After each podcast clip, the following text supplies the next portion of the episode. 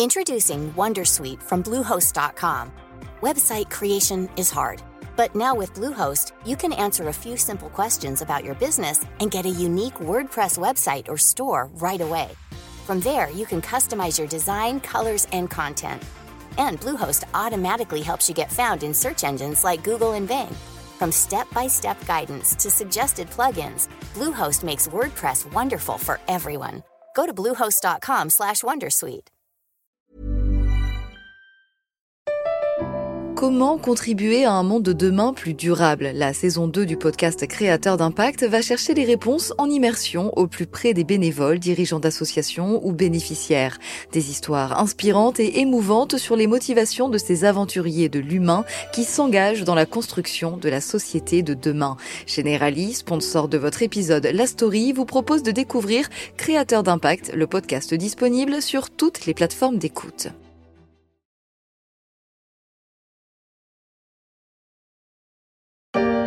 Malgré le recul en fin de journée sur les marchés, l'indice S&P 500 a quand même établi un record en cours de séance pour une deuxième journée de suite.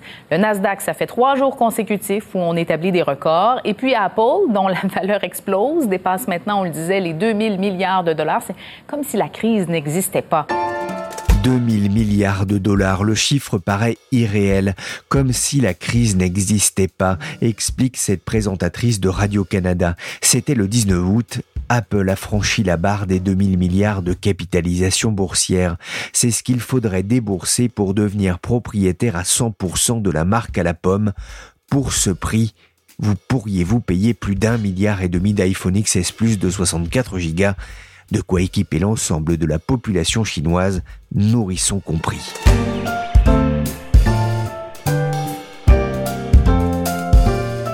Je suis Pierrick Fay, vous écoutez La Story, le podcast d'actualité des échos, et on va voir ensemble comment Apple est devenu une valeur qui défie la gravité. 5, 4, 3, 2, 1, 0. Ignition. Liftoff. Pour tous les concurrents qui se sont cassés les dents sur les produits Apple, la naissance du géant de Cupertino un 1er avril 1976 avait tout d'une mauvaise blague. À même pas 50 ans, il a fini par devenir la marque la plus puissante du monde, mais aussi l'entreprise la plus chère de la bourse mondiale, plus chère encore que le géant du pétrole saoudien Aramco. Il n'aura fallu que deux ans à peine à la marque à la pomme pour passer de 1000 milliards à 2000 milliards de capitalisation boursière, de quoi donner le tournis.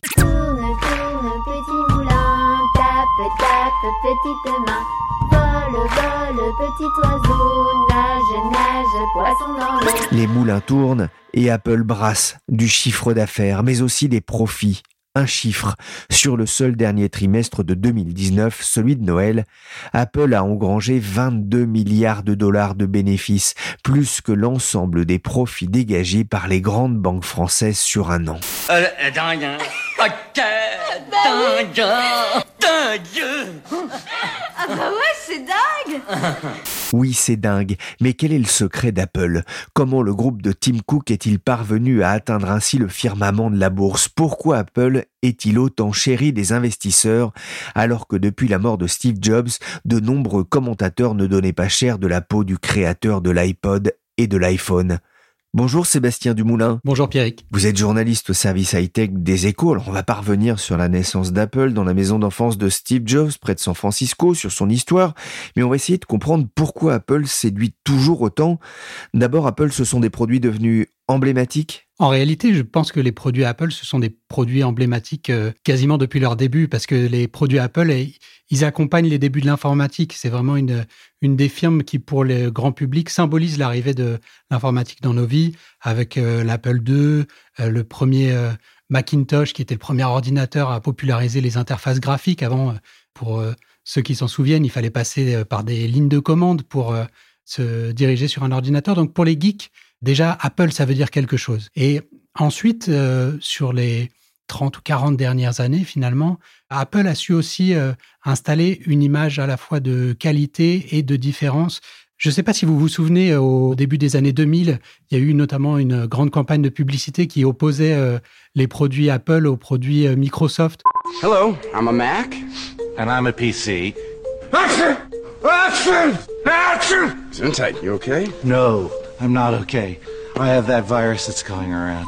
On voyait que euh, l'utilisateur classique des produits Windows, eh ben, c'était euh, un cadre un peu plan-plan, costard cravate, euh, le nerd typique, et, et que en face, il y avait un jeune artiste branché cool qui, lui, utilisait les produits Apple. Et en fait, sur ces années-là, c'est installé une sorte de mythe autour des, produits Apple Apple a su extrêmement bien jouer, notamment du design euh, de ses produits qui étaient très travaillés et ce euh, depuis euh, la fin des années 90 avec le premier iMac qui était un ordinateur très bizarre avec ses formes très rondes, un produit très coloré et ensuite l'iPod est arrivé aussi avec un format très petit et puis bien sûr il y a eu l'iPhone en 2008. À chaque fois en fait on s'aperçoit que Apple n'arrive pas le premier sur un marché. Finalement, il y avait des téléphones euh, qui se connectaient à Internet avant l'iPhone.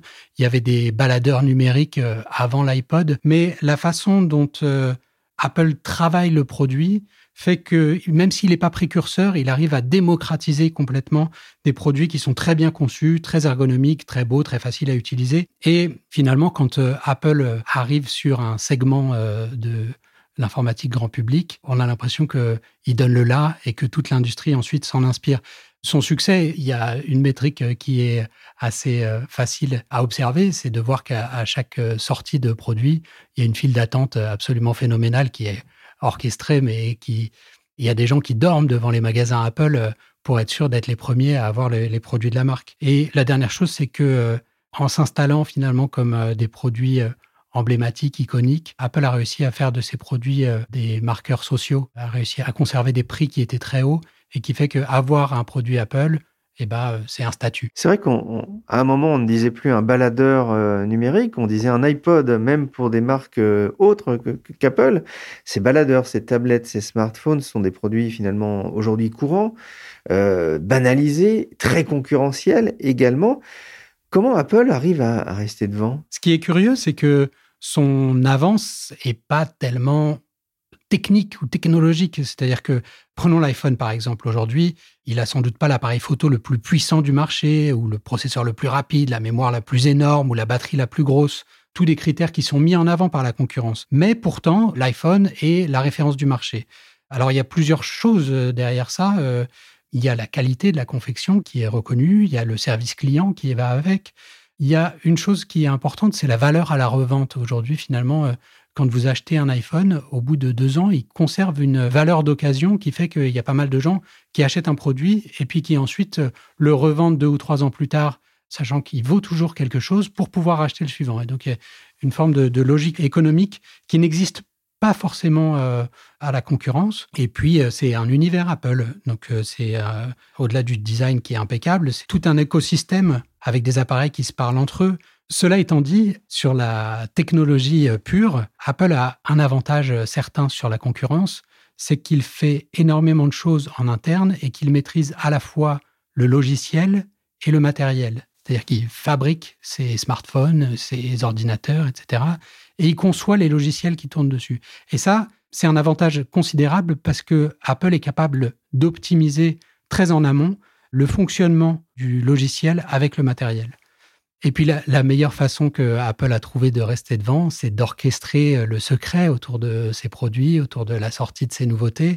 Apple, c'est une formidable machine marketing qui fait que chaque sortie d'un produit Apple c'est un événement. C'est ce qui lui permet aussi de, fixer le prix de ses produits euh, comme il l'entend, ce qu'on appelle euh, ce pricing power et qui est si important pour une entreprise. Absolument. Apple fixe le prix de ses produits et on a eu longtemps l'impression que peu importe euh, le prix qu'il donnait, les gens allaient se précipiter pour l'adopter. Apple a par exemple été le premier à franchir la barre des 1000 dollars ou 1000 euros pour euh, un smartphone en 2017. À l'époque, ça paraissait invraisemblable. Et finalement, euh, toute l'industrie a suivi sur le segment premium. Euh, Huawei ou Samsung, ensuite, ont mis leurs appareils les plus haut de gamme à plus de 1000 euros.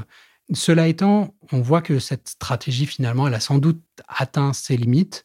Les arbres ne montent pas jusqu'au ciel. Donc, même Apple a dû en rabattre. Et si Samsung a été jusqu'à proposer des appareils à plus de 2000 euros, c'est resté des ventes euh, confidentielles. Et Apple n'a pas suivi cette stratégie-là. On voit que sur les dernières années, il y a plutôt eu un changement d'ailleurs. On voit qu'il y a eu des appareils d'entrée de gamme euh, qui ont été mis en avant. Euh, L'iPhone SE qui est ressorti cette année en dessous de 500 euros. Sur la montre, pareil, il y a des montres d'entrée de gamme. L'enjeu aujourd'hui est bien sûr de rester sur le segment premium avec des appareils qui sont très haut de gamme et qui sont continuent d'être vendus très cher, mais aussi d'avoir une offre plus accessible pour étendre au maximum sa base d'utilisateurs. Hello, I'm a Mac, and I am no one. Depuis la fin de l'année 2018, Apple ne dévoile plus euh, le volume de vente de ses iPhones, Mac ou iPad. C'est vrai que ça faisait beaucoup bouger euh, les cours de bourse, mais on sait que fin 2019, le groupe comptait sur une base installée de 1 milliard et demi d'appareils, c'est considérable. Bon, il faut relativiser quand même, il y a 1 milliard 250 millions de PC installés dans le monde, et sans doute plus depuis le, confinement, il y a plus de 8 milliards d'abonnements téléphoniques. Pourquoi ce chiffre de la base installée est-il mis en avant par euh, Apple Le chiffre de la base installée, il est extrêmement important parce que finalement, c'est le nombre d'utilisateurs de produits Apple qui vont ensuite pouvoir consommer d'autres euh, produits de l'univers Apple, et notamment tous les services que commercialise la marque à la pop. Donc, euh, vous en avez plein. Le plus connu, évidemment, c'est l'App Store, c'est-à-dire le magasin d'applications mobiles que vous avez sur l'iPhone et sur l'iPad ce magasin d'applications, c'est une source de revenus très importante euh, pour Apple. Au premier semestre de 2020, il y a une firme euh, d'études qui s'appelle Sensor Tower qui estimait que la plateforme d'Apple, c'était 33 milliards de dollars de paiements euh, divers et que et en plus, ça s'envole. C'est des hausses à, à deux chiffres. Par rapport à l'année précédente, c'est plus 24%. Apple a en plus une chance, c'est que les utilisateurs de ces appareils sont des gens qui dépensent davantage que ceux qui ont euh, les appareils concurrents, qui sont les appareils Android euh, développés par Google. Et donc, sur tout l'ensemble de sa base installée, il est capable de pousser ses propres services, donc l'App Store, mais aussi euh, son service de streaming musical Apple Music, son service de paiement Apple Pay, son service de vidéo à la demande Apple TV+, toute une galaxie de services sur laquelle, à chaque fois, Apple va prélever soit un abonnement, soit une commission, qui va pouvoir prendre le relais des ventes de smartphones. C'est vraiment l'avenir pour Apple, cette activité de service? Oui, très clairement. On voit que depuis 2016-2017, euh, les ventes de matériel ont plutôt tendance à se tasser alors qu'elles progressaient très très fortement par le passé. Et donc, euh, pour que les revenus de la firme continuent de progresser, il faut qu'il y ait un deuxième moteur, si vous voulez, qui prenne le relais. Et ce moteur-là, c'est essentiellement le moteur des services. Et il prend très très fort, puisque au troisième trimestre, euh, les seuls services représentaient 28% des revenus d'Apple. Sébastien, comment Apple a, traversé l'épisode du, confinement mondial? Je pense que comme beaucoup de gens, ils ont eu très peur au début et que comme peu de gens, ils s'en sont très bien sortis. En fait, euh, au début de la crise euh, du coronavirus, Apple a vu que ses usines en Chine fermaient, qu'il était obligé de fermer ses magasins, les Apple Store, dans lesquels il réalise quand même une partie importante de ses ventes. Et euh, il a vu aussi que bah, il y avait une récession mondiale qui s'annonçait, qui allait nécessairement peser sur ses ventes. Donc tout ça, c'était quand même de très très gros nuages dans le ciel. Finalement, on voit que sur le début de l'année, les revenus ont progressé de 1%, certes, mais que, en fait, si les ventes d'iPhone, notamment, euh, ont chuté parce que vraisemblablement euh, les gens n'allaient plus en boutique euh, ou reportaient leurs achats, etc. Les activités de service, par contre, ont progressé fortement. Peut-être que confinés chez eux, les gens avaient tendance à télécharger plus d'applications ou à payer davantage de choses en ligne. Et la meilleure preuve que Apple a traversé cette crise un peu comme un charme, c'est que il ne vous aura pas échappé que fin août, la capitalisation boursière du groupe a dépassé les 2000 milliards de dollars. Voilà signe que finalement tout va bien. Apple a eu aussi très peur pour euh, son prochain produit, c'est-à-dire l'iPhone 5G. Il y a pas mal de concurrents qui ont déjà sorti des téléphones qui sont compatibles avec la nouvelle euh, norme de communication. Et finalement, Apple était un peu en retard. Alors pour l'instant, c'est pas très grave parce qu'il y a peu de pays où on a des antennes 5G, donc il y a peu de pays où on peut en profiter. Mais en 2021, ça va commencer à se généraliser sur des marchés un peu clés pour Apple. Et donc, il était important de pouvoir sortir ce produit idéalement avant les fêtes de fin d'année de 2020. Et ça, bah, si les, les chaînes de production étaient grippées ou gelées par le virus, potentiellement, ça remettait en question sa capacité à être présent sur ce moment très important. Très important pour Apple parce que aujourd'hui, on estime qu'il y a 950 millions d'iPhone qui sont utilisés dans le monde. Et il y en aurait sans doute un tiers, grosso modo, qui serait en phase de renouvellement et donc qui attendrait potentiellement ce passage à la 5G pour changer d'appareil. Et la 5G pourrait être le déclencheur d'un nouveau super cycle de vente pour Apple. Donc c'était très attendu. On n'a aucune certitude, mais les rumeurs disent que cette sortie devrait se produire à l'automne et que les chaînes de production ont pu fonctionner malgré le virus. On ne prête qu'aux riches, vous le savez. Il y a beaucoup de rumeurs sur l'arrivée d'Apple dans la télé, euh, l'automobile. C'est un fantasme? Il y a toujours eu beaucoup de rumeurs autour d'Apple. La dernière en date, c'est que il serait en train de développer un moteur de recherche euh, concurrent de celui de Google. Alors les sites euh, bruissent toujours de diverses hypothèses plus ou moins farfelues. En fait, ce qui alimente ça, c'est plusieurs choses. C'est la puissance de recherche et développement qui est considérable d'Apple. C'est aussi le secret dont euh, il entoure tout ce qui concerne ses produits. Il y avait un spécialiste du secteur qui disait, vous savez, sur une échelle du secret de 1 à 10, Apple, euh, ils sont à 12. On ne sait jamais rien avant que ça sorte. C'est très rare. Et puis, la dernière chose, c'est qu'ils ont les moyens de financer n'importe quelle ambition. Aujourd'hui, Apple a à la banque, si vous voulez, euh, un trésor de 200 milliards de dollars. Donc avec ça, vous pouvez faire un petit peu ce que vous voulez. Steve Jobs, le cofondateur d'Apple, est décédé. Il avait 56 ans, atteint d'un cancer. Il avait annoncé sa démission le 24 août dernier. Sébastien, Apple a été créé par euh, Steve Jobs et Steve Wozniak. Steve Jobs a, a redonné vie à la marque lors de son retour en 1997, 12 ans après avoir quitté l'entreprise qu'il a créée. Il est décédé le 5 octobre 2011. Je me souviens des commentateurs de, l'époque, beaucoup estimaient qu'Apple aurait du mal à se remettre de la disparition de son emblématique cofondateur. C'est une victoire posthume pour Steve Jobs et une victoire tout court pour euh, le patron Tim Cook qui lui a succédé? Oui, il faut bien voir que Tim Cook, c'était un choix de Steve Jobs. C'est lui qui a été le débauché en 98. C'est lui qui lui a fait confiance euh, pour euh, organiser toute la chaîne logistique d'Apple. Alors c'est un petit peu caché, c'est moins visible que ses travaux de design, etc. Et finalement, Tim Cook a toujours souffert un peu de cette image de gestionnaire. Il n'était pas intéressé par les produits, il n'avait pas le côté visionnaire du fondateur d'Apple. N'empêche que quelques années plus tard, effectivement, euh, les critiques pointent que euh, Apple n'a pas trouvé le nouveau produit révolutionnaire, le successeur de l'iPhone. N'empêche que il y a quand même des produits qui sont sortis.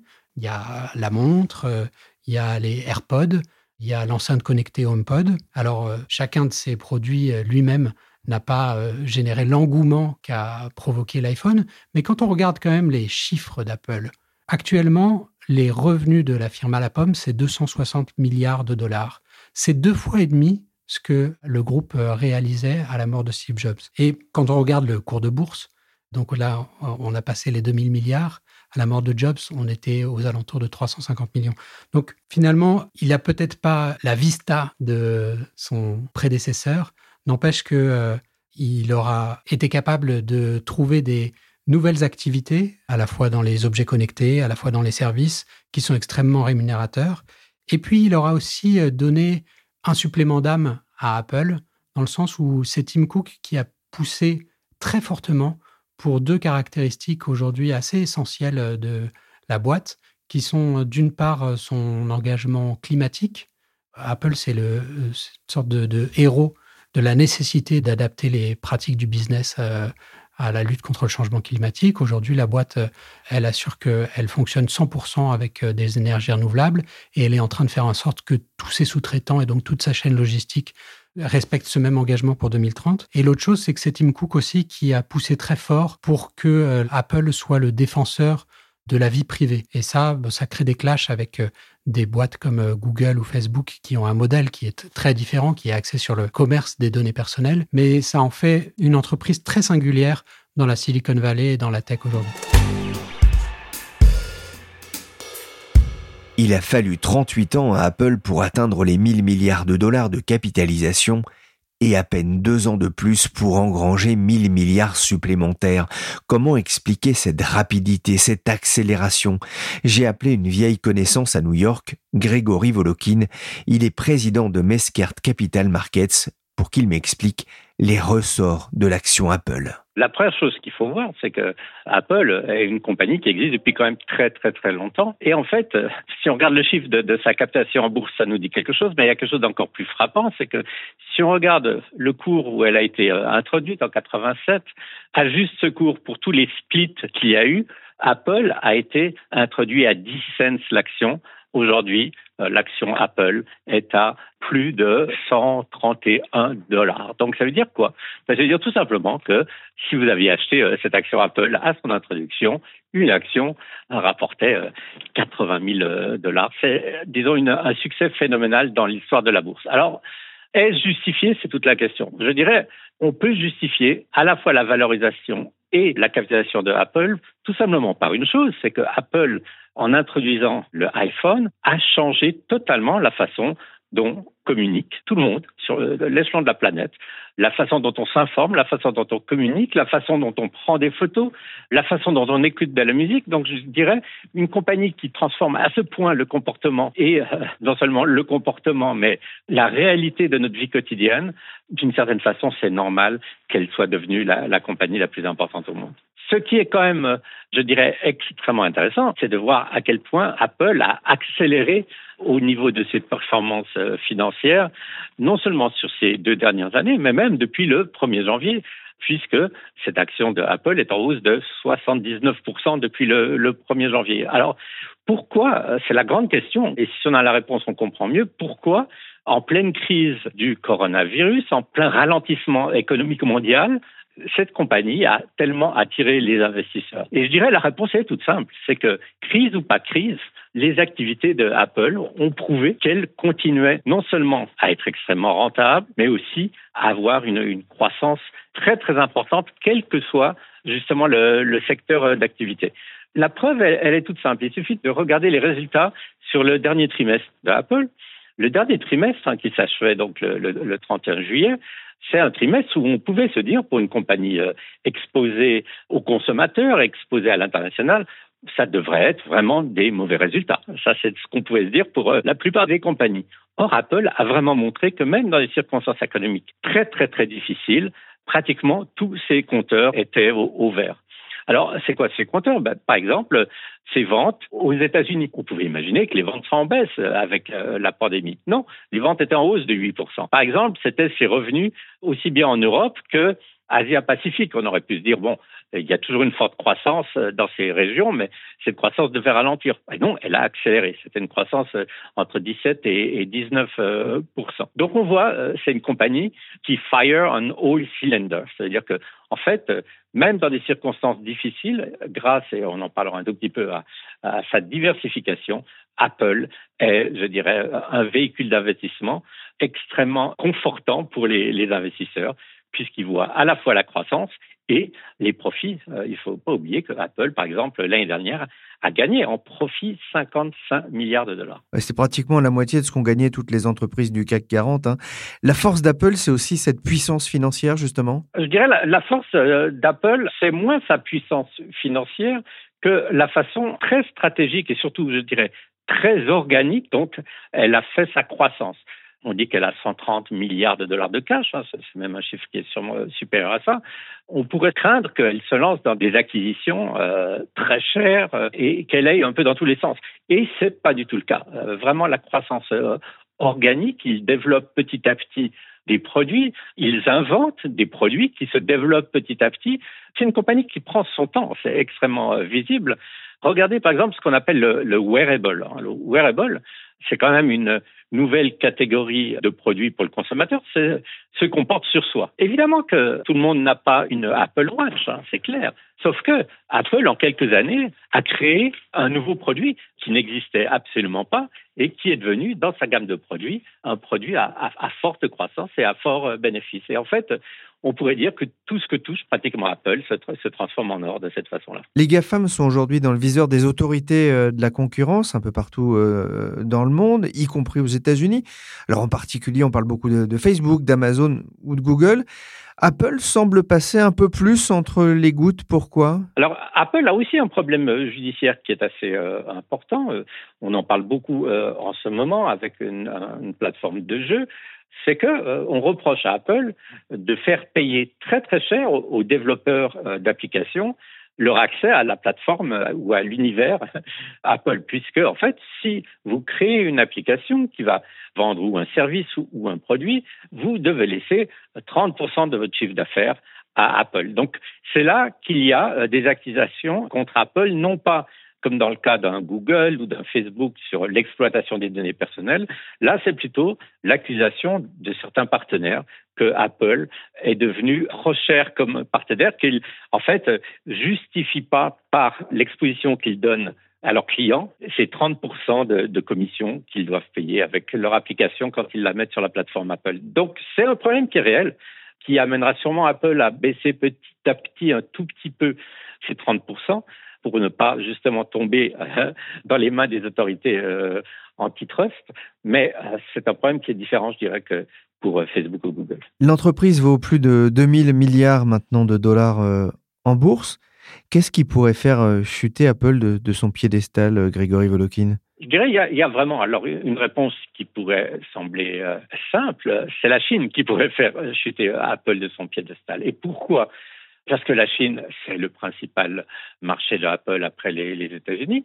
Donc, s'il y avait des tensions commerciales qui s'aggravaient ou qui dégénéraient, les Chinois pourraient peut-être s'en prendre directement aux ventes d'Apple en Chine. Et puis l'autre chose aussi, c'est que Apple est toujours en train de produire pratiquement la totalité de ses iPhones en Chine. Et là aussi, ça peut être quelque chose qui, dans le futur, commencera à poser des problèmes. Donc, je dirais ça, c'est peut-être les, deux choses qui pourraient euh, inquiéter le plus les investisseurs. En face de ça, euh, le côté très positif, c'est que on a un cycle de, produits où la gamme va être renouvelée d'ici euh, quelques semaines avec l'introduction de euh, Apple avec la, la 5G. Apple aujourd'hui annonce qu'ils ont commandé 75 millions de ces téléphones, ce qui montre que la, la demande va être là et va être très très importante. Donc je dirais l'accident s'il arrive sera plus un accident politique exogène qu'un accident de la part du management de, Apple qui pour le moment fait mieux que s'en sortir bien. Merci Sébastien Dumoulin, journaliste aux échos, et Grégory Volokin de Meskert Capital Markets pour cette plongée au cœur de l'entreprise cotée la plus chère du monde. Je vous renvoie aussi vers un précédent podcast consacré à la façon dont les GAFAM ont tiré profit de la pandémie. La story, le podcast d'actualité des échos, s'est terminé pour aujourd'hui. L'émission a été réalisée par Willy Gann. Vous pouvez nous retrouver sur toutes les plateformes de téléchargement et de streaming de podcasts. N'hésitez pas à partager et à retweeter nos émissions. Pour l'information en temps réel, rendez-vous sur leséchos.fr.